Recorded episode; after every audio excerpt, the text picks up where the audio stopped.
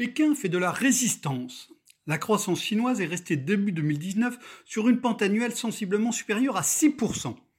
Si le chiffre est conforme à la promesse gouvernementale, il est bien au-delà de ce qui avait été prévu par la majorité des économistes qui scrutent la Chine et qui s'interrogent de plus en plus ouvertement sur la fiabilité de ces statistiques officielles.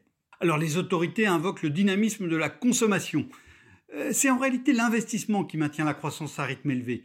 Le pays produit plus de 100 000 tonnes d'acier à l'heure, un chiffre record. Ses dépenses d'investissement public, soutenues par un plan de relance qui ne dit pas son nom, progressent vigoureusement. Son effort d'équipement en 5G, la nouvelle génération de téléphonie mobile, semble aussi tirer l'activité et le robinet du crédit a été largement ouvert. La performance chinoise pose deux questions.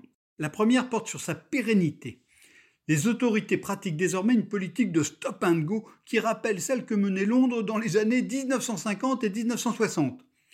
Le crédit a explosé en une décennie en Chine. Il faut désormais 500 yuan de crédit pour faire 100 yuan du PIB, un taux supérieur à celui de l'Amérique de 2006-2007 avant le grand effondrement de 2008. À l'évidence, il va devenir de plus en plus difficile de maintenir la croissance au rythme voulu par le gouvernement chinois pour préserver l'emploi et la progression du pouvoir d'achat.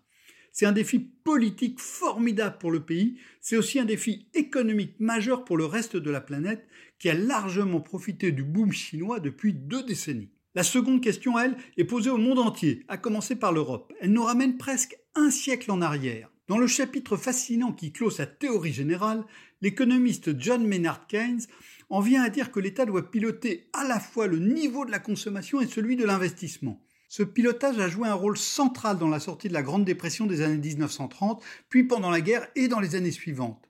Il a ensuite été abandonné, d'abord parce que l'économie avait fini par trouver le chemin d'une croissance équilibrée, et puis ensuite pour des raisons idéologiques. La Chine, elle, continue à pratiquer scrupuleusement ce pilotage. Pour réussir la double transition numérique et écologique des décennies à venir, les pays occidentaux devront peut-être y revenir, comme ils l'ont fait brièvement au lendemain de la crise de 2008. Ils devront toutefois éviter l'écueil allemand qui est le refus d'agir et l'écueil français qui est la tentation permanente de stimuler la demande en faisant gonfler non pas la croissance mais le déficit extérieur et la dette publique, une tentation qui pourrait bien se tapir sous le dernier plan Macron.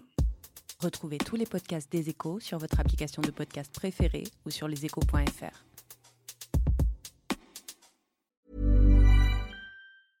Mom deserves the best, and there's no better place to shop for Mother's Day than Whole Foods Market. They're your destination for unbeatable savings, from premium gifts to show-stopping flowers and irresistible desserts. Start by saving 33% with Prime on all body care and candles. Then get a 15-stem bunch of tulips for just $9.99 each with Prime. Round out Mom's menu with festive rosé, irresistible berry chantilly cake, and more special treats. Come celebrate Mother's Day at Whole Foods Market.